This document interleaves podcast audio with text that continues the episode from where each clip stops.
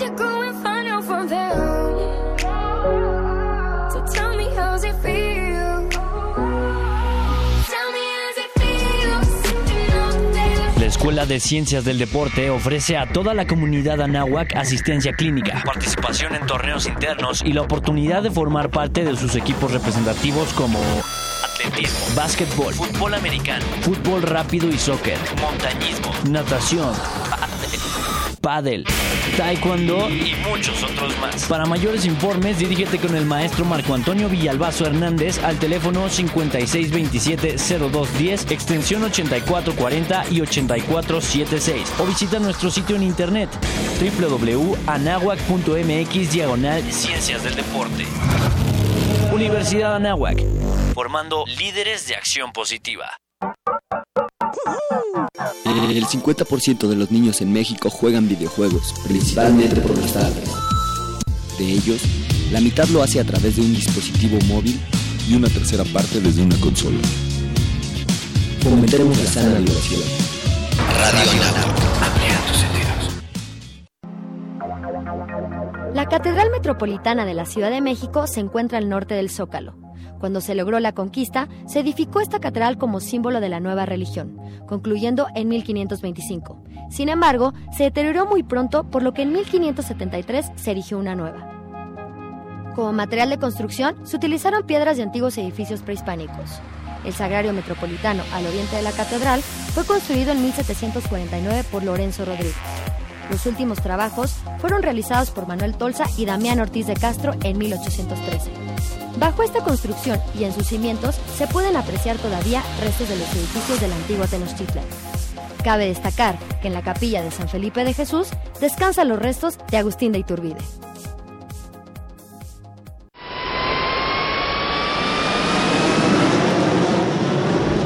Señores pasajeros, su atención por favor. Los invitamos a nuestros vuelos radiofónicos de primera clase, en los que tenemos el gusto de ofrecerles recetas culinarias, noticias, destinos turísticos, vivencias, tips de viaje, sugerencias y mucho más. Primera clase, aquí en Radio Anáhuac, 1670 de AM. Amplía tus sentidos.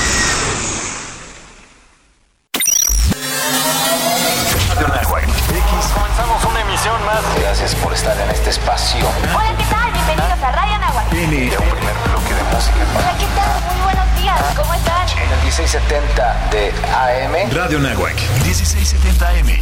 Transmitiendo las 24 horas del día desde la cabina Don Jaime de Aro Castro. X-E-A-N-A-H. 1670 AM, una estación hecha y producida por la comunidad Anahuac. Radio Anáhuac. Eleva tus sentidos. Eleva tus sentidos. Eleva tus sentidos. Eleva tus sentidos. Hola, soy Alberto Ratia. Carlos Cañas, Ricardo Rangel, Rafael Molina, Marisol Huerta, Daniel Arandía, Oscar Gómez, Los Halcones de la Banca. Y estás escuchando Halcones Financieros. Atrapa el conocimiento bancario aquí, en Radio Anáhuac, 1670 AM. Amplía tus sentidos.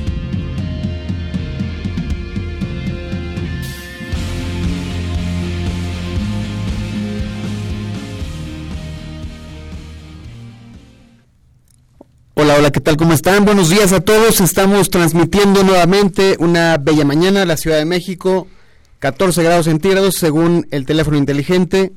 Y estamos una mañana también despejada, se ven los volcanes. Hace rato desde mi helipuerto podía eh, ver eh, las montañas.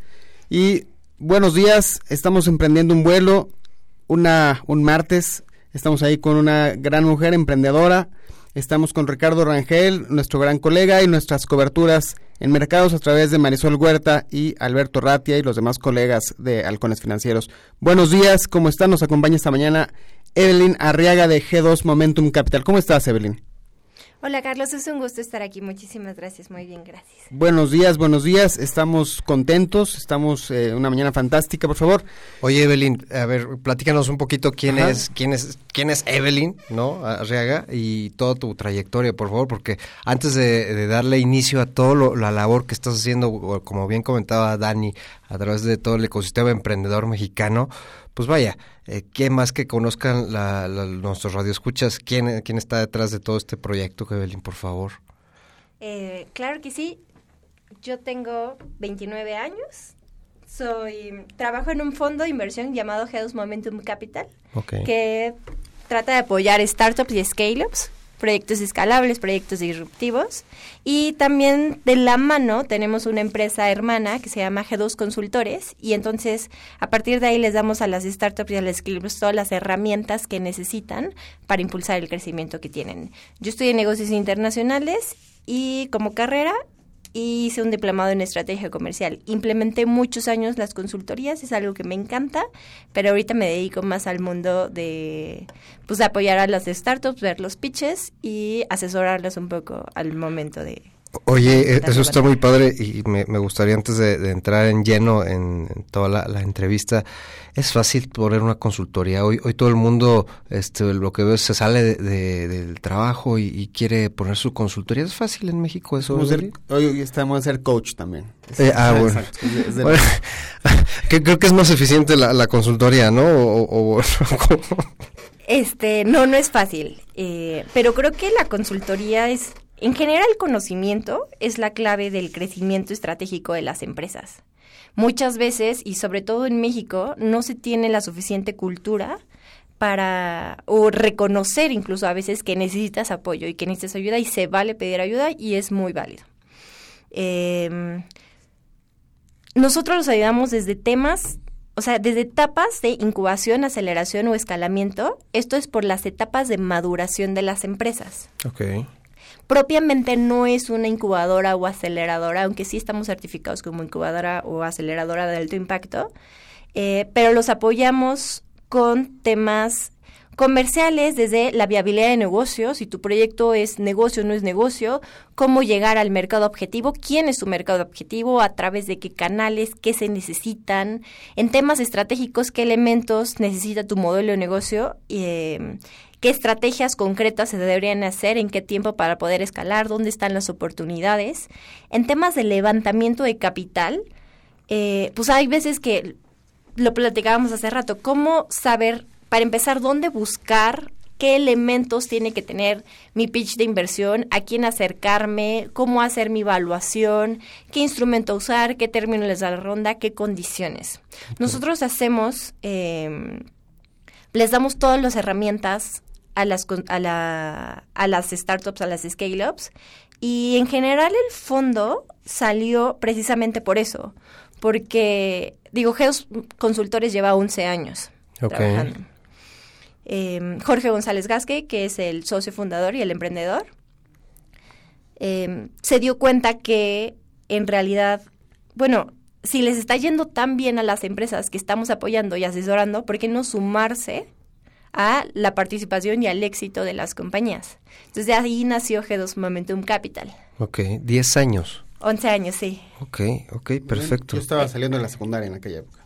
Sea, mu- muy, pequeño, mi querido Así Dani. es, somos Bien. una... somos un halconcito financiero ya. Muy bien, Dani. Oye, eh, Evelyn, ¿qué, qué, qué perfil? Hoy por hoy este, escuchamos eh, este, este término de startups, ¿no? Pero vaya, eh, pensamos que luego luego es, es una persona que tiene una idea que se levanta, como diría nuestro bien, nuestro buen- amigo Alberto Ratia, una mañana soleada de, de, de verano y se le da este por obra del Espíritu Santo ahí la idea y ya pues de ahí ya se hace millonario, ¿no? Pero la realidad creo que no es así. ¿Cómo, cómo es la, la dinámica hoy por hoy en, en México? ¿Cuál es la, la tónica de una startup? ¿Cómo- ¿O cómo definiríamos una startup? Eh, una startup, a diferencia de una pyme, que es eh, lo que más se conoce en, el, en México, en México más del 98% de las empresas son micro y pequeñas y medianas empresas.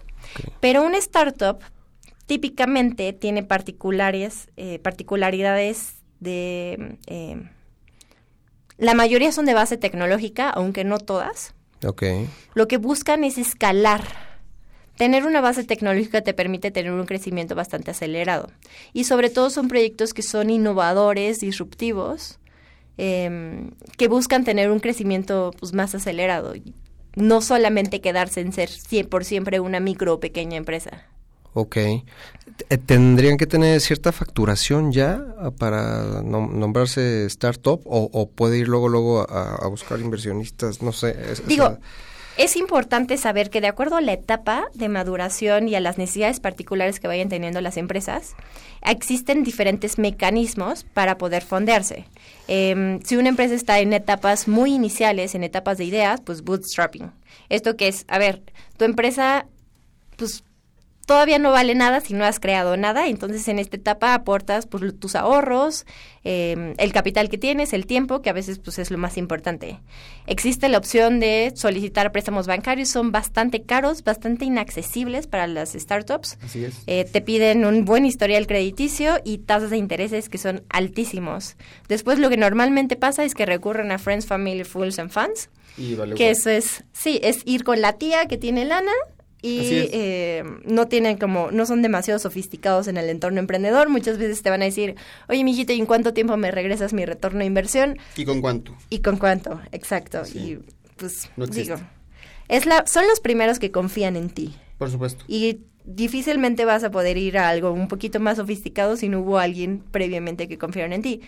Un poquito más sofisticado están ya los inversionistas ángeles, que ellos invierten en etapas tempranas, invierten con su propio dinero y tienen, eh, a veces lo más importante es muchísimo relacionamiento en el ecosistema y te puede dar muchísima mentoría. Existen otros mecanismos como el crowdfunding, que ahorita está, eh, ha despegado bastante, sobre todo con la ley FinTech. Eh, es un grupo de personas que se juntan y hacen inversiones pequeñas mediante una plataforma, típicamente a través de Internet. Este, eh, el crowdfunding se recomienda sí en etapas tempranas, pero empresas que ya tienen un cierto posicionamiento y funciona mejor para empresas que están en una industria B2C. Por ejemplo, nosotros tenemos una empresa en nuestro portafolio que se llama Tortillas Azucena. Eh, las pueden encontrar, son tortillas de nopal, la verdad es que muy buenas, eh, verdes, innovadores, funcionales. Para todo este tema este Sí. sustentable y, y todos que están apoyando al- a la naturaleza, ¿no? Está, a estar muy padre. Después vienen incubadoras aceleradoras como nosotros, incluso somos una incubadora aceleradora. Ahí te aportan muchísimo experiencia, conocimiento, eh, relacionamiento. Eso es lo más valioso. Algunas incluso te dan hasta un lugar de trabajo. Eh, hay que tener cuidado con qué incubadora o acelerado está, porque muchas veces te piden un- una participación importante en tu empresa entre 6 y 10%. Nosotros, por ejemplo, también tenemos ese esquema. Hemos hecho más de 200, 250 proyectos de consultoría y tenemos inversión en 43 empresas, me parece, del fondo. En todas ellas siempre es capital inteligente y siempre lleva un componente de servicios, porque lo que queremos es impulsar estratégicamente a las empresas. Estamos a favor de estos programas de incubación o aceleración, solamente que buscamos que sea como lo más justo posible y entonces la participación que tomamos depende del valor que estamos invirtiendo en las empresas, el valor en capital, en cash, entre la, entre la evaluación que tengan las empresas. Eh, después vienen fondos, Venture Capital, que son como nosotros, que pues es una invers fondos de inversión de riesgo, Ok. eh, que aportan pues capital, conocimiento, relacionamiento. Y para empresas un poquito más consolidadas están también fondos private equity. Ok, que eso sería lo, lo más grande entonces. Sí, por supuesto. Entonces, esto va del- eh, de lo que está aquí en la escaleta de qué es mejor para una startup, crecer orgánicamente y buscar alcanzar el punto de equilibrio y rentabilidad o buscar el crecimiento acelerado, ¿no? O sea, con lo que ya vas platicando, o sea, ¿qué es mejor? Ok, ese es un tema muy común, eh, una pregunta muy común que tienen los emprendedores. En realidad, el crecimiento y la rentabilidad son mutuamente excluyentes. En ambos casos, los units economics tienen que funcionar. Si tú te enfocas en buscar una rápida rentabilidad, pues a lo mejor no vas a tener que eh, estarte preocupando por levantar capital, puedes tener una mayor estabilidad, eh, aunque se compromete un poquito el crecimiento y el valor de tu compañía en un largo plazo. Eh, y la compañía, la competencia puede crecer en cualquier momento. O sea, está bien, es muy válido decir, eh, yo tengo objetivos de ser una empresa rentable y quiero ser rentable desde el principio. Eh, sin embargo, las startups no son conocidas por ser rentables desde el principio. Eh, sobre todo cuando son proyectos de base tecnológica, pues proyectos innovadores. Para alcanzar este componente de escalabilidad se requiere grandes inversiones en capital, en tiempo, esfuerzo. Entonces, eh, las empresas tienen que recurrir a financiamientos de capital o deuda eh, para ser rentables, para seguir escalando. Evidentemente, en algún momento, obviamente se busca que las empresas lleguen a ser rentables. Lo que se busca es que sean rentables eh, eh, en sus units economics. De acuerdo. Y, oye, ¿qué, ¿cuáles son las opciones que tienen para financiarse las startups? O sea, llegan con ustedes a, a G2, Momentum Capital, Ajá. ¿y qué, o sea, qué les piden? Eh, cuando ya están, o sea, las opciones, como ya lo decíamos, son varias, desde bootstrapping, fi- financiarse con Friends Family, préstamos Claro. bancarios, incubadores, aceleradores. Eh, cuando una empresa ya llega con un fondo de inversión, nosotros, por ejemplo, hacemos inversiones en etapas tempranas. Eh, ya con, ci- o sea, buscamos empresas ya con cierta tracción, con un MVP, eh, un producto mínimo viable. Em, sobre todo que tengan un proyecto innovador, un proyecto disruptivo, un buen equipo. El equipo es clave en estas etapas. En estas etapas hay un dicho que se invierte en el jinete y no en el caballo. Y estamos apostando por tener rockstars como emprendedores que Ajá. sepan liderar a los equipos, a los proyectos, que conozcan bien en el mercado en el que están, la industria, que tengan bien identificado que existe un product market fit y una demanda eh, cierta y, y tu proyecto va a responder a las necesidades y a lo que están buscando los clientes, que tengan claro cómo van a crecer, cuál va a ser su go-to-market, que sus financieros eh, pues no estén endeudados lo suficiente, eh, que tengan la mayoría de la participación de las empresas, sobre todo en estas etapas tan tempranas, que su evaluación pues nos haga sentido, que sea, que responda un poco a, a, a los múltiplos de mercado, a la industria en la que estén, que esté bien valuada. Y eh, Con eso Pues ya eso. empiezan a arrancar y todo, ¿no? sí, Y en ustedes, eso básicamente nos al momento de participar en este arranque, me imagino que van monitoreando, o sea, Les vamos dando muchísimo seguimiento. ok, ponen, ustedes me imagino que pondrán ciertas pautas, o sea, tienes que cumplir ciertos estándares de, no me refiero de capitalización solamente, pero de... De, de rendimiento. KPIs. Eh, más o menos. Un inversionista un poco más tradicional, que a lo mejor es, es lo que solemos pensar, eh, alguien que invierte, por ejemplo, que está acostumbrado a invertir en la bolsa, en CETES, en real estate, sí te va a pedir rendimientos eh, y resultados más ah, en un corto plazo. Ok. Una inversión en venture capital, sabemos que eh, el crecimiento es lento y lo que estamos buscando, o sea, lo que estamos buscando es un crecimiento lo más acelerado posible, aunque la rentabilidad sea lenta. Eh, entonces, sí les damos muchísimo seguimiento y vamos monitoreando cómo, se, cómo está siendo el desempeño, pero jamás un venture capital te va a pedir un rendimiento eh, y un retorno de utilidades o que les des dividendos en diciembre. Evidentemente, eh, Existirán excepciones y, bueno, sí, conforme van creciendo, las empresas van incrementando su valor. Ajá. Y entonces el retorno de inversión en realidad se obtiene cuando hay un evento de liquidez y cuando, por ejemplo, las empresas las adquieren alguien como Corner Shop o sale a la bolsa como Uber, como Lyft o en nuestro caso, por ejemplo, cuando pasan a rondas un poquito mayores y entonces otro fondo te compra Lo tu que- participación. Claro, claro, es porque ya eres muy bueno y porque ya, ¿no? Ya debutaste en Champions. Perdón por el comercial, pero ya estás jugando en la élite mundial, ¿no? Exacto. Oye, qué interesante. Y ustedes se encargan de hacer eso, ¿no? Que haya grandes protagonistas en el mundo. Y es mexicano, ¿no? Y de conectarlos también con otros fondos y con otros Ajá. con otros inversionistas. Digamos que son como las fuerzas básicas elite de las startups y, esas venture, y de los venture capitals, ¿puede ser? Pues tratamos de ser lo que les da el impulso Ok. y, eh, y darles todas las herramientas que necesiten. Esto es desde Ajá. conectarlos con con qué sigue. Nosotros siempre estamos pensando en cómo les va a ir a las empresas en su ronda siguiente. Ah, de acuerdo, de acuerdo. Oye, pues qué interesante. Este, querida Evelyn, vamos a pasar a un corte y regresamos con eh, el programa. Gracias, Rich. Regresamos después de este corte comercial, amigos. Estamos transmitiendo aquí desde Radio Náhuac en el 1670 AM. Eleva tus sentidos. Regresamos después de este corte. El tiempo es oro. Regresaremos con más conocimiento bancario aquí en tu programa Halcones Financieros. ¿Sabías que? Anders Celsius fue un físico y astrónomo sueco, el cual es conocido por idear la escala de temperatura centígrada que se utiliza en la actualidad, denominada Celsius en su memoria. Radio Anáhuac, satisfaciendo tu curiosidad.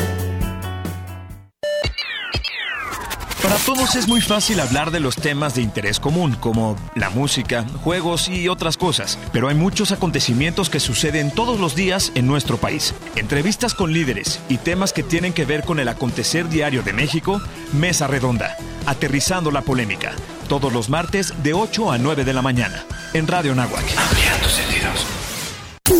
Los siguientes contenidos no son responsabilidad de la Universidad de Anáhuac ni de esta estación.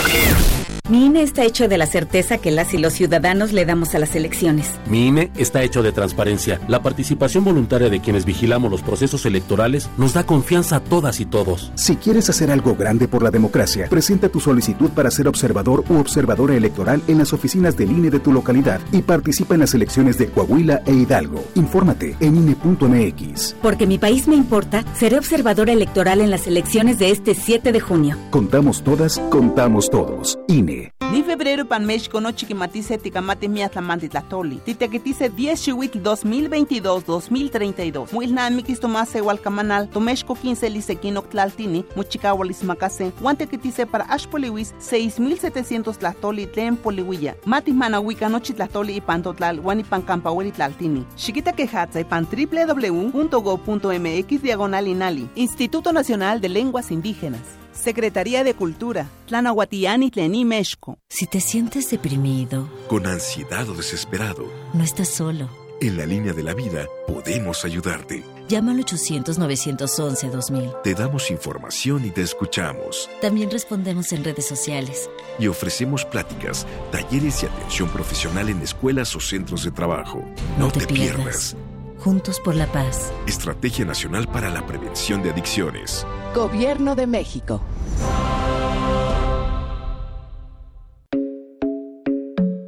Dinos qué quieres escuchar. En Twitter, arroba halconesfin y en Facebook, Halcones Financieros.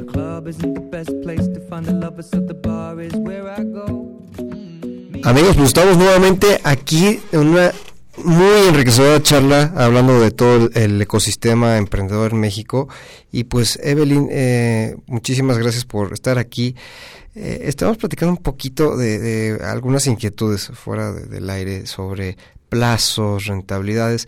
Platícanos un poquito de este tema en, todos lo, lo, los niveles que, que, nos comentaste hace ratito. ¿Qué, qué es lo más normal en, en términos pedir, ¿no? Eh, cuando estás ya sea en un este, venture capital, un family and friends o en un private equity, ¿qué es lo más normal tasas, plazos, todo este, toda esta situación como inversionista? Eh, a ver, hay muchas formas de hacer inversiones un poquito más seguras. Tú puedes invertir en el banco y te va a dar un rendimiento, no sé, del 3% o buscar una inversión a CETES a 28 días y te da 7% de, de tasa. Eh, el venture capital, por definición, es una inversión de riesgo. ¿Qué hay más riesgoso que las startups? No lo sé. Ahora, ¿por qué, ¿por qué se invierte en venture capital si es tan riesgoso? Y sobre todo, por ejemplo, si lo pensamos, no sé, en México, que es un país con tanta riqueza y tantos productos, eh, ¿por qué no hacer inversiones en minas o en cemento, por ejemplo, que pueden ser excelentes negocios? Okay. La respuesta yo creo que está precisamente en los rendimientos que se esperan. Eh, si bien no se obtienen los rendimientos en un corto plazo, sí se espera que en un largo plazo, no sé si de 100 empresas que estás invirtiendo, al menos una que va a ser tu estrellita te va a dar 50x lo que hiciste tu inversión. Ya con eso valió la pena todas las inversiones. Obviamente para encontrar esa estrellita que dé 50x, pues tienes que hacer muchísimas inversiones. A lo mejor eh, la tía que está invirtiendo todo tu capital en ti, pues a lo mejor está invirtiendo precisamente todo el capital que tiene y se está comprometiendo todo el patrimonio que tiene. Claro. Eh, dos o tres empresas se van a dar rendimientos entre 20 y 30, que eso es como lo esperado. Okay. Y algunas, evidentemente, se van a morir en el camino. Claro, como todo, ¿no? Pero grandes empresas en el mundo se fondearon por Venture Capital. Casos de éxito como Uber, Google, Microsoft, em, Apple, Jasper. En algún momento alguien de alguna u otra manera confía en ti y te dio la- el impulso, ¿no? Sí. Y para hablando de un venture capital, una startup, saliste del núcleo familiar, ¿no? Para buscar una alternativa que no fuera un banco tradicional o no sé, un- un- una caja de ahorro, o sea, salir de la caja, ¿no? Eh, estamos platicando precisamente ese costo financiero, Dani. Eh, ¿qué, qué es lo más accesible? Porque de- lo más tradicional que vemos en el mercado, lo- las pymes ahora sí, este, pues están muy acostumbradas al, al crédito pyme, al crédito bancario, ¿no? Sí. ¿Qué, es, ¿Qué es lo más accesible en, en este entorno emprendedor, Evelyn? Em, ¿Sabes qué pasa con el entorno emprendedor mexicano? Que también es algo que ha despegado recientemente en los últimos, no sé, 10, 15 años. Entonces, antes no existían al menos tantos fondos como por ejemplo los existen en Estados Unidos, en Europa. Pero eh, sí, no son como tan conocidos todavía este tipo de instrumentos.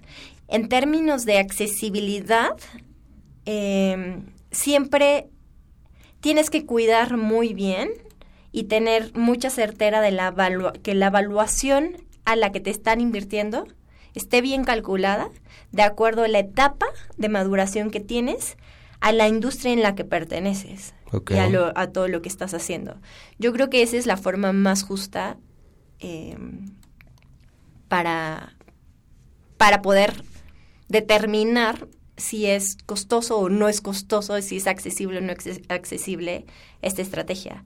Eh, hay muchas formas de evaluar las startups. Nosotros nos especializamos precisamente en eso, de acuerdo a, pues a tu etapa de maduración y a, y a lo que y a la industria en la que estás. Desde si estás en una etapa muy temprano, a lo mejor se hace una inversión por de múltiplos, no sé, que analiza diferentes elementos del modelo de negocio, se le da muchísimo peso al emprendedor, al mercado. Si estás en una etapa un poquito más grande y ya tienes cierta atracción y ciertas ventas, pues a lo mejor eh, una evaluación por flujos de descontados, por múltiplos de mercado, por transacciones comparables. Entonces es importante tener bien identificada cuál es tu evaluación, que es tu mejor herramienta para poder negociar con esto. ¿Y, y qué, qué se debería de preguntar el emprendedor para, para decir, a ver, ¿en, en qué etapa voy? O sea, el, literal acudir este de, lleno a una consultoría para elaborar esta esta evaluación o, podría él decir, bueno, pues yo todavía no facturo, no tengo esa atracción, tengo la idea o a partir de cuánto ya ya tengo ya puedo considerar esa atracción, si, si ya genero flujos de vida, eh, no, no no sé qué qué, qué podrías recomendarle ahí al- a los emprendedores. Eh, depende muchísimo, la verdad. O sea, to- todos son diferentes, cada, cada emprendedor es diferente. Sí, por ejemplo, nosotros sí hemos hecho inversiones en etapas muy tempranas, en etapas de idea, Ok. que todavía no tienen ventas incluso, Ok. pero que tienen un proyecto súper innovador y muchísima investigación y desarrollo. Ok. Por ejemplo, tenemos una, una inversión en, en Termi, que es, son unos chicos que recién salieron de, de la Universidad del Poli, que ellos hacen eh, a partir de, de una cámara fotográfica que detectan los mapas de calor, pueden predecir eh, el nivel de riesgo para tener cáncer de mama. Órale.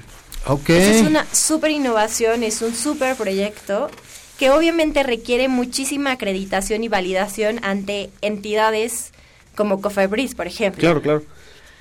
Aquí- bueno, me viene la idea. Vamos a ver. Yo tengo una idea, ¿no? O sea, quiero poner una startup. ¿Ustedes dónde encuentran esos emprendedores? ¿O cómo, o cómo los encuentro yo a ustedes? Porque digo, uno imaginaría startups que te imaginas la Condesa o Polanco en Sí, el entorno sí. hipster. Muy ¿no? sofisticado el Sofisticado, ¿no? trabajando en una cafetería de conveniencia, con una laptop y teniendo ideas. ¿Dónde encuentran ustedes? ¿Dónde reclutan? ¿O cómo se promocionan? O sea, porque bueno, yo tengo actualmente, mi familia es muy grande, entonces tengo muchos sobrinos ya que están en edad universitaria o más grande, entonces yo soy el tío viejito porque ya soy el, viejito. Claro, porque yo yo les digo, este, ahorren, inviertan, porque somos como lo más tradicional, ¿no? Por la empresa. Pero ellos, no, no, tío, es que tú no, tú no sabes, las startups y no sé qué, y yo pues ya soy el viejito, ¿no? Pero ¿cómo, cómo encuentran ustedes esos emprendedores que tienen súper ideas para eh, cambiar? Porque si esta, estos, estos egresados del poli fue, hubieran ido a un banco, les hubieran mandado a volar y les decían, pues sabes que regresen 10 años porque ni siquiera tienes trabajo, ¿no? Sí. En cambio, fueron con ustedes y levantaron capital, me imagino, o están en ese proceso pero es una manera de decir, vale la pena tener ideas, ¿no? Y hoy en día, ¿cómo esos, estos no son hipsters? Porque todos dirían que son hipsters. ¿Cómo, cómo puede llegar a, cómo llegan a ustedes? Ok, nosotros sí estamos en Palanco, por cierto, en Campos Elíseos 188. No, muy bien. Este, nos pueden encontrar en gedosconsultores.com.mx y eh, o si son buenos candidatos también y tenemos la posibilidad de invertir en ellos en g2momentum.capital. Ok. Eh, ¿Cómo encontramos nosotros? O sea, muchas veces llegan a nosotros, la mayoría por referidos, por recomendación de boca en boca o clientes satisfechos, la mejor.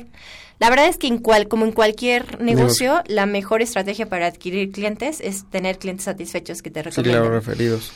Sí, los referidos. Nosotros eh, estamos bastante activos, la verdad, en el ecosistema emprendedor, aunque el ecosistema emprendedor todavía es bastante chiquito. Entonces, vamos muchísimo a eventos de emprendimientos, eventos de startups, de otras que organizan eh, otros fondos, otras incubadoras, otras aceleradoras, estos pitch days, estos demo days. Exacto, donde dan mezcal en las...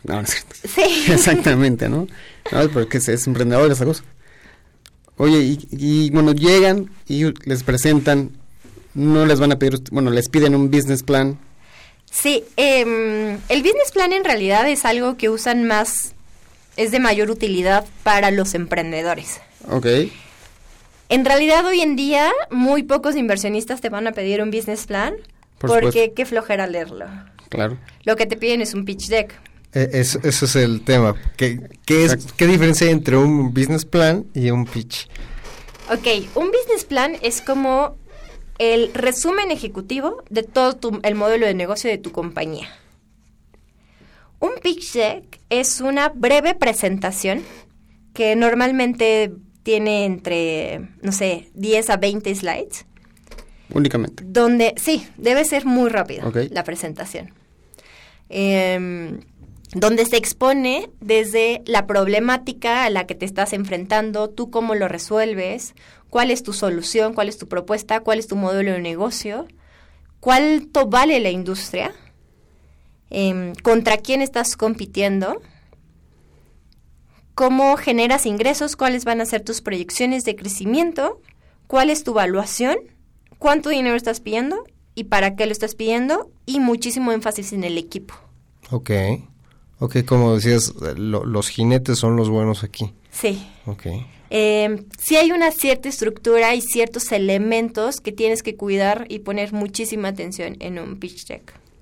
Nosotros los podemos asesorar eh, para que esté bien presentado y tenga como todos los elementos para que son de interés para, para los fondos. es qué, cómo y por qué. ¿No? Digo, un poquito por allá, me imagino, para que ustedes, bueno, el pitch deck es algo más sofisticado de lo que ah, yo aprendí en prep en aquellos días, el business plan que era lo máximo, hace 20 años. De 50 páginas. Ya, no, me muero, ya no quiero decirle edad. Pero ya el pitch deck ya te, te quita esas cosas, ese nubarrón, porque ya es algo más sofisticado, es algo más aterrizado. Oye, pero también, o sea, Evelyn, sin dejar, o sea, a pesar de que es más ágil, debe tener un sustento financiero y, todo ah, el tema, ¿no? Por supuesto, por supuesto que es el primer acercamiento.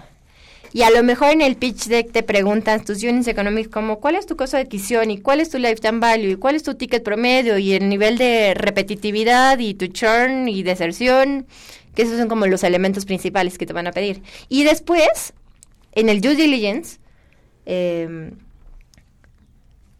los analistas del fondo tienen que hacer una investigación para ver si está bien sustentado y está bien validado tu proyecto. Y entonces ahí sí te van a pedir tus financieros, te van a pedir tus proyecciones, que es lo que le va a dar soporte.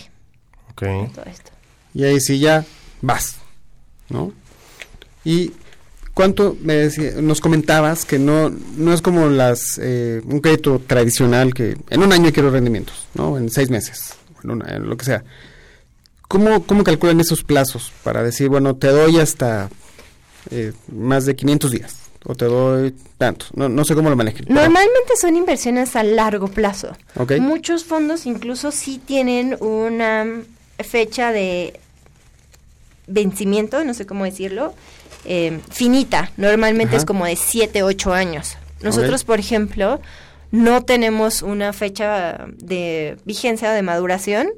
Eh, nos gusta acompañar a las empresas e impulsar el crecimiento.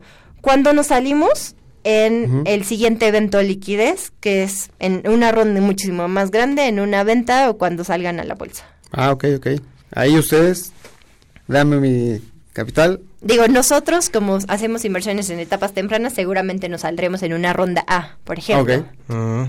Ok, ok. Y es, pregunta, ¿es la única manera de donde ustedes obtienen eh, ganancias? ¿O mantienen una posición directa en toda la vida de la empresa, si les conviene o no? O sea, Sí, ahí es donde se obtienen ganancias. de acuerdo. No, claro, obviamente. Pero si ustedes dicen, no, este es un super jinete, eh, ustedes dicen, no, yo me quiero quedar acá o no. Sí, claro. O sea, dices, oye, este, no sé, aquí quiero estar siempre, quiero tener una participación mínima. Em, ¿Se puede? Sí se puede, pero a final de, de- a final de cuentas no es negocio eso. Ok, ok. De acuerdo, de acuerdo. Nosotros, por ejemplo, tuvimos un exit bastante bueno y rápido en OpenPay, Ajá. que el exit, el exit fue en meses. Ok. Lo compramos muy barato y la empresa se vendió. Eh, en Albo, por ejemplo, no nos hemos salido todavía porque hemos querido seguir ¿Albo qué se dedica, crecimiento. Albo Bank vinieron, bueno, Ángel Sagún. Ángel Sagún. Sí, por supuesto, aquí estuvo. Grande, yo ya soy cliente de Albo desde ese, bueno, desde hace como tres años. Pero sí, increíble. Y entonces ahí tienen participación. Ahí tenemos participación. eh, invertimos en etapas muy, muy tempranas. Los ayudamos. De hecho, eh, creo que la mayor aportación que hicimos con ellos es ayudarlos en temas de planeación estratégica, desde armar su modelo de negocio y su estrategia de monetización, cómo cobrar o no cobrar las comisiones, eh, cómo iba a crecer su tracción. Los ayudamos a levantar su primera ronda de capital y pues ahorita No, Ángel. Sagún, hijo, han sido un súper caso de éxito bastante sonado. Levantaron, tuvieron una ronda muy, muy grande de capital el año pasado. de- tuvieron creo que dos. En total levantaron más de, no sé, 27 millones de dólares, me parece, de, en dos tranches. No, qué increíble, qué increíble. No, Pa- para, para una fintech, para un banco, Sí, digo, claro, claro. Pero para que vean que vienen puras estrellas este programa, como este día Evelyn, ya vino Ángel y han venido otras más. Está Ricardo Rangel también, es una estrella de- del medio. Oye, oye. Evelyn, y, y por ejemplo, a ver, los, los chavos que, que nos están escuchando, que dicen, oye, pues es que, este, a, a ver, que- quiero como que estructurar bien mi, mi, mi pitch o mi plan de negocio. ¿Es caro acceder a una consultoría? Eh, las Big Four son muy caras. Ok. Pero nosotros justo tenemos un modelo que es bastante accesible para los emprendedores. Eh, nos gusta pensar que, o sea, cuando tenemos la posibilidad de invertir y la empresa vale la pena, invertimos en ellas. Tenemos en el portafolio alrededor de cuarenta y tantas empresas y qué tan caro o qué tan barato es depende de su valuación Ok. la participación que nosotros tomamos. Y eh, nuestros tickets en realidad son chicos, van entre 20 a 50 mil dólares Ok. y todos traen un componente de servicios. Ahora, por el otro lado, por la empresa de consultoría, hemos hecho más de 200, 250 proyectos de consultoría. No podemos invertir en todos los proyectos. A mí me llegan, me pichan un proyecto y si creo que todavía le falta un poquito de estrategia o le faltan elementos para consolidar su modelo de negocio. A lo mejor te digo, mira, necesitas apoyo para perfeccionar tu el go to market y definir bien tu target y a quién vas a llegar y a qué audiencia y cómo vas a llegar. Y entonces si quieres después podemos ver la posibilidad de invertir en ellos. Claro.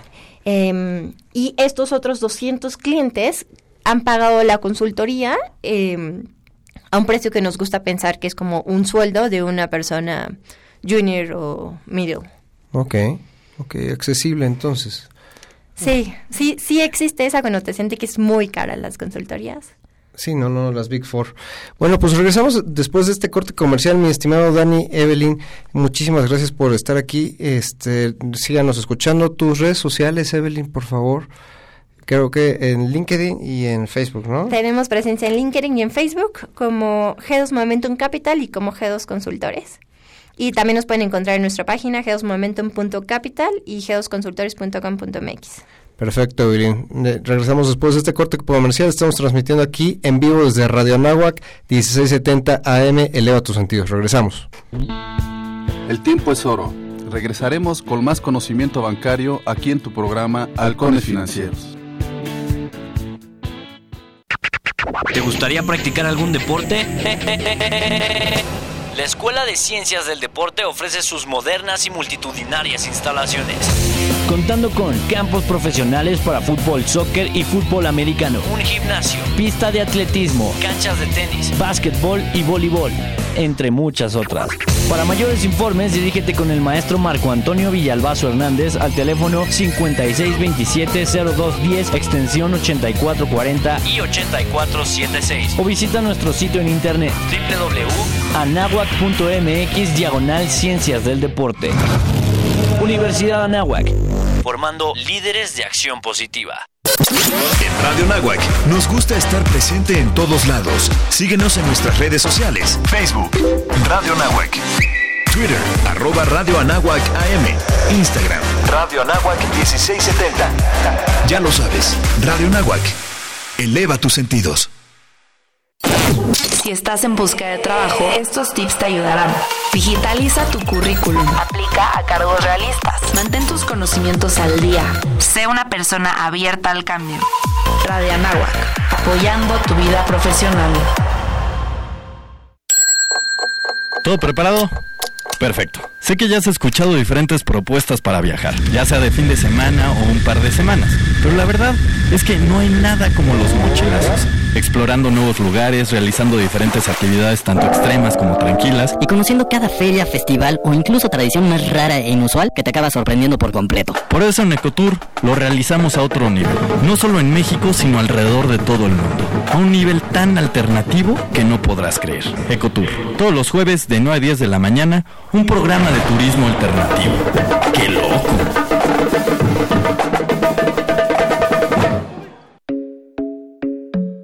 Dinos qué quieres escuchar. En Twitter, arroba halconesfin y en Facebook, Halcones Financieros.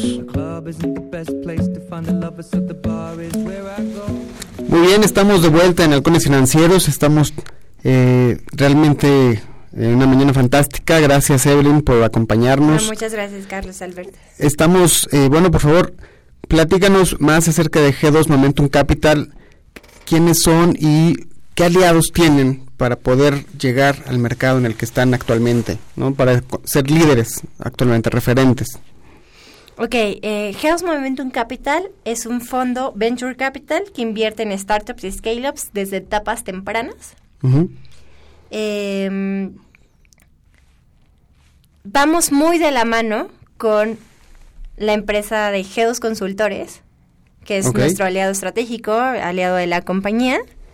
Eh, y ahí los apoyamos a las empresas desde que están en etapas de incubación, de aceleración o de escalamiento, eh, en temas de planeación estratégica, estrategia comercial, organización y procesos, levantamiento de capital. De acuerdo. La verdad es que creemos que la mejor estrategia, lo mejor que puede hacer una compañía para asegurar el éxito de su compañía es ir de la mano de estrategia y de muchísimo conocimiento De y acuerdo. acompañamiento. Obviamente, antes de diseñar cualquier tipo de estrategias, pues hay que estudiar y validarlas con el mercado, con la industria. Entonces, Eso es lo que hacemos. Eh, como otros aliados estratégicos, también está el fondo anterior que se llama Ventures.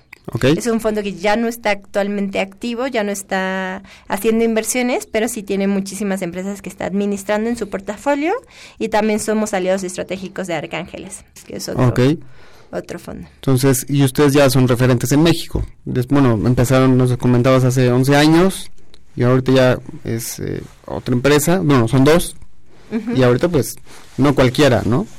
No cualquiera, hacia allá vamos, es la idea. No, qué bueno, qué, qué interesante y, felicidades, la verdad es que estamos contentos de seguir con la filosofía de la universidad, líderes de acción positiva y ustedes están haciendo un México mejor.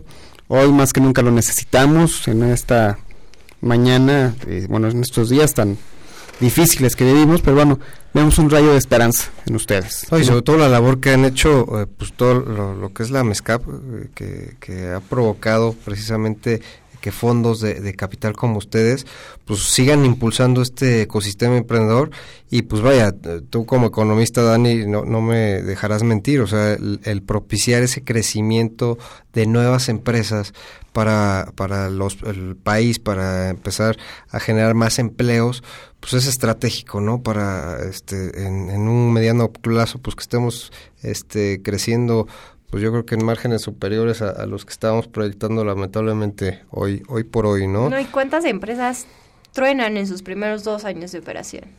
¿Qué es, eh, eso es importante. Me gustaría preguntarte, Evelyn, ¿cuál es el, el, mayor error, o así, este, que tienen las, los eh, emprendedores o, los scale-ups eh, que se enfrentan? ¿Cuáles son los mayores retos que se enfrentan y que propician que, no, no, no triunfe ese, esa idea?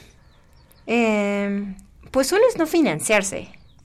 A veces las empresas truenan porque precisamente pues necesitan recursos para poder escalar y para poder mantenerse y a lo mejor existe cierta adversidad al riesgo de decir, bueno, tengo un empleo formal y quiero seguir con mi empleo seguro sin saber que existen muchas formas en las que la empresa se puede financiar. Digo, obviamente eh, las ventas siempre tienen que ser la principal fuente de fondeo y, el crecimiento debe ser en la medida de lo posible lo más orgánico, pero sí es muy importante saber. Eh, el otro error es pedir mucho y diluirse mucho en etapas muy tempranas. Ok. A los fondos no les gusta tanto un emprendedor diluido.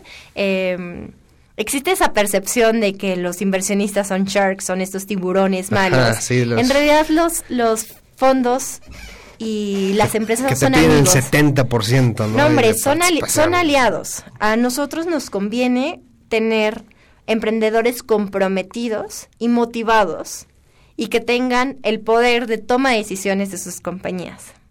Entonces, eh, no, no, por eso es importante saber cuánto pedir, en qué momento pedir y a qué evaluación, para que cuando llegues a una ronda, no sé, A, sigas teniendo al menos el, el equipo fundador el 60% de, de, la compañía. Em, otro, otro error a veces puede ser como no tener un plan de negocios bien consolidado, no tomar las estrategias adecuadas eh, para crecer tu negocio eh, o seguir financiando un proyecto fallido. Ok. O sea, hay que también saber reconocer. no dejar ir, ¿no? Uno, pedir ayuda cuando se necesita. Ajá. Y el segundo error es seguir financiando cuando ya no vale la pena. O eh, no invertir demasiado en tu equipo, en tu talento. El talento tiene que ser lo más importante eh, la compañía. Nuevamente, el equipo. Nosotros nos invertimos muchísimo en un equipo bien consolidado y que sean líderes. Es, es lo que buscamos, estos, estos rockstars de la industria. Em, y un error muy grande al momento de levantar capital a veces es no ser honestos con la realidad de, de los negocios y con pues tanto es importante mostrar tanto tus fortalezas como tus debilidades. O sea, como que, que escondan más las debilidades. Digo, a, nadie nos gusta como que sacar las debilidades, pero es muy consciente para, para efectos de negocio, pues ver dónde estás parado. Reconocerlo y saber dejarte ayudar. A veces los mentores, los inversionistas pueden ser muy buenos aliados y te pueden relacionar muy bien en el ecosistema y darte las herramientas que necesitas. Y hoy por hoy, eh, eh, digo, tú, tú estás muy, muy joven y, tienes más, más sensibilidad a eso que a lo mejor nosotros, a lo mejor Dani y yo. Exacto. ¿no? Pero este... No puedes hablar de usted. sí, pues digo, ya... Doctor, doctor. No, hombre, ustedes también están muy jóvenes. Eh, esa, esa transparencia que, que estamos hablando, hoy las nuevas generaciones, a ver, eh, esa necesidad a lo mejor de, de, de consejeros, para, para la cuestión de, del seniority de, que, ustedes buscan. Pero muchas veces la idea viene de, de, los chavos. Si existe ya hoy, hoy por hoy ese cambio de, de mentalidad de decir, pues ni modo, así, es, así soy yo y pues se acabó. O sea, eh, sí, sí, sí hay esa, eh, ese cambio de, de, cultura hoy por hoy con los chavos. Este... Sí, digo, hay ideas muy locas siempre lo importante, más allá como del cambio de cultura y, y, de la innovación que puede salir, es diseñar un producto que satisfaga una necesidad real y actual del mercado. No es yo voy a inventar este, no sé, pasta de dientes de chocolate porque a mí me gusta y es súper innovador y es súper loco. Es orgánico, pet friendly, como está de moda, sustentable. y vegano. Y, vegano, exacto, orgánico. Sí, sí, sí. Palabras ahí clave, ¿no? Pero lo importante es que haya un claro product market fit. Perdón, perdón. Tiene que ver ese market, ¿no? Lo que estabas diciendo, ¿no? Porque si no, ¿qué va a pasar? ¿No? Sí, es importante tener bien estudiado a quién le estás vendiendo, cómo le estás vendiendo, qué estás ofreciendo, qué necesidad estás satisfaciendo. Y, sobre todo tener consciente el, fondeo, ¿no? Eh, creo que, que, hablaste algo tan cierto ahorita en, en, los retos como de los emprendedores. Pues a veces la lana hay, ¿no? Diría, diría un amigo, los fondos de capital pues tienen lana. Pero si a veces esa lana no la utilizas de forma eficiente, si no es administrado, si no dejas ir esos proyectos, esa parte de, de, eh, eh, ambición propia de un emprendedor es, es, la que ciega a veces el, continuar con ese proyecto, el decir, a ver, no, yo me paro y se hace porque se hace. Y el no dejar ir, sí, sí existe ya esa, ese también cambio de, de, mentalidad por parte de los chavos. O sea, sí, sí, sí son capaces de dejar ir a veces ese tipo de, eh, pues de, ambiciones. Sí, es difícil, ¿eh? Para, el, para todavía se tiene esa percepción de, de no es mi empresa, yo puedo solito, no quiero levantar capital porque no quiero que nadie más se meta en la toma de decisiones y, em, y que se meta en mi proyecto. Sin embargo, es importante saber reconocer que necesitas capital para poder seguir creciendo y para poder crecer de una forma más escalable y más acelerada.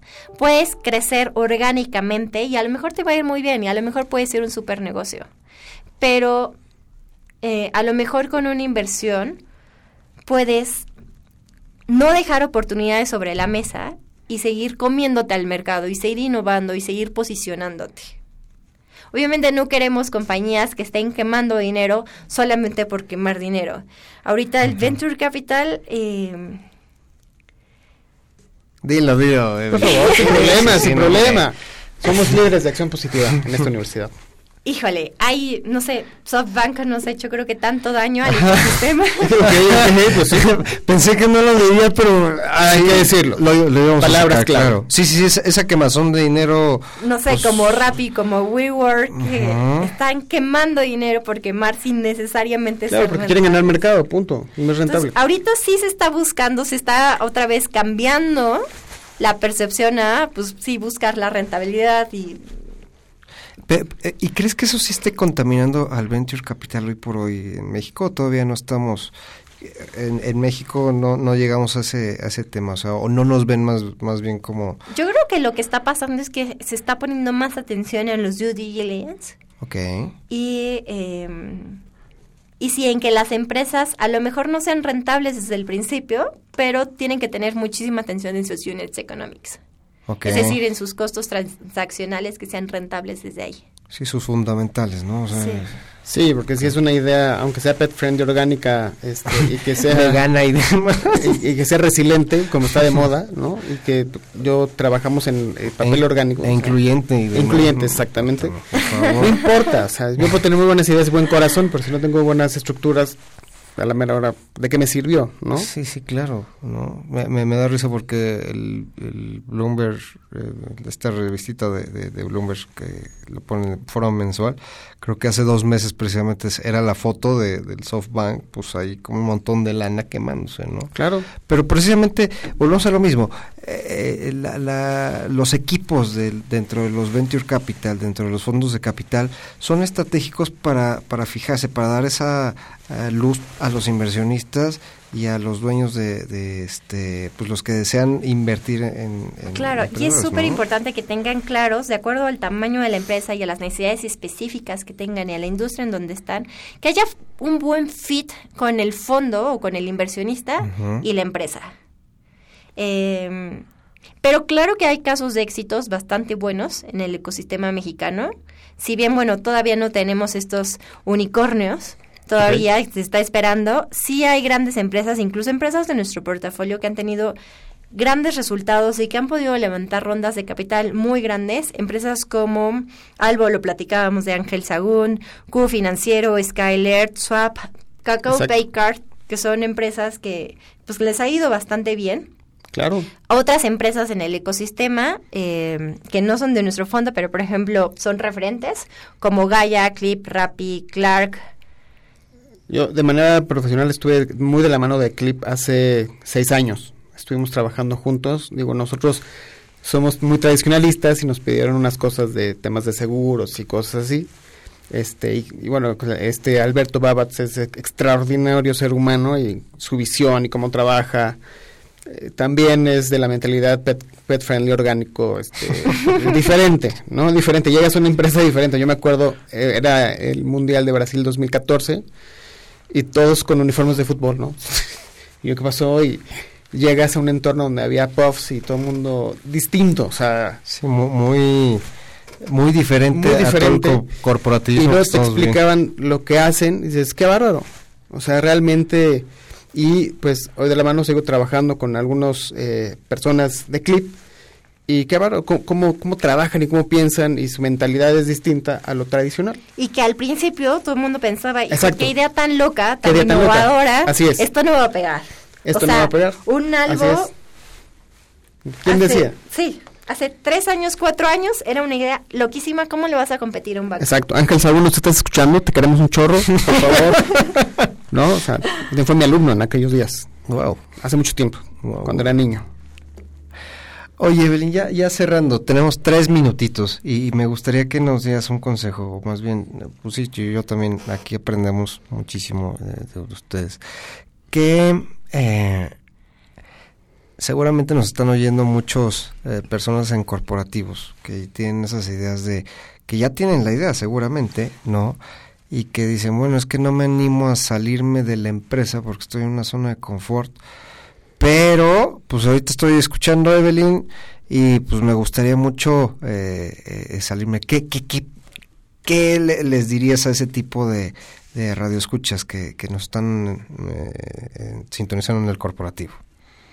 que si tienen una gran idea y tienen esta adversidad al riesgo, adelante. Si quieren estabilidad, que sigan trabajando en sus empresas en donde están, eso es muy válido también. Emprender no es fácil, no es para todos. Eh, un consejo que se preparen para ser rechazados. Si quieren levantar capital, a lo mejor van a tener que pichar muchas veces. Van a tener muchos nos, pero van a aprender mucho de esos nos. Nosotros en lo particular somos bastante críticos y nos gusta ser muy objetivos y darles pues, todas las herramientas que necesitan para poder algún día llegar a ser y poder tener el, el potencial que sabemos que pueden alcanzar.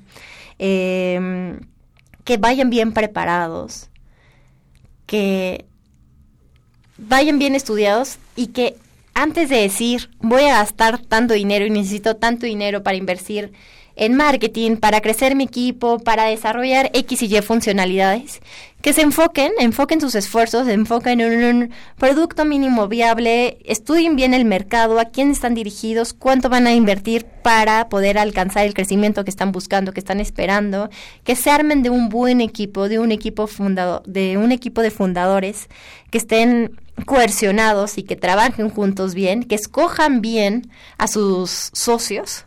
A fin de cuentas, eh, una empresa es un matrimonio con tus socios. Totalmente de acuerdo. Eh, y que busquen smart money. O sea, que acepten que también necesiten ayuda y, y pues que sean muy pacientes y perseverantes. No es fácil el emprendimiento y la verdad es que mis respetos a todos los emprendedores en México. Perfecto, Evelyn. Pues estuvimos con Evelyn Arriaga. Por favor, despídenos, mi querido Dani. Muchas gracias. Quisiéramos agradecerle a todos nuestros a todo nuestro público, a nuestros radio escuchas, podcast escuchas, a todos nuestros clientes, amigos, familiares y que nos eh, sintonizan o nos vuelven a escuchar cada mañana. Fue una mañana enriquecedora, fantástica. Gracias, Evelyn. Y pues Muchísimas gracias, Carlos, Ricardo, Alberto Ratia, que me invitó. Es un honor, la verdad, estar aquí con ustedes. Muy bien, pues estamos en Halcones Financieros 1670 AM. Nos vemos la próxima semana. Hasta luego. Hasta luego. Hasta luego. El vuelo terminó por hoy. Halcones Financieros es una producción de la Asociación de Egresados de la Maestría Internacional en Banca y Mercados Financieros. Atrapa el conocimiento bancario aquí, en Radio Anagua, 1670 AM. Amplía tus sentidos.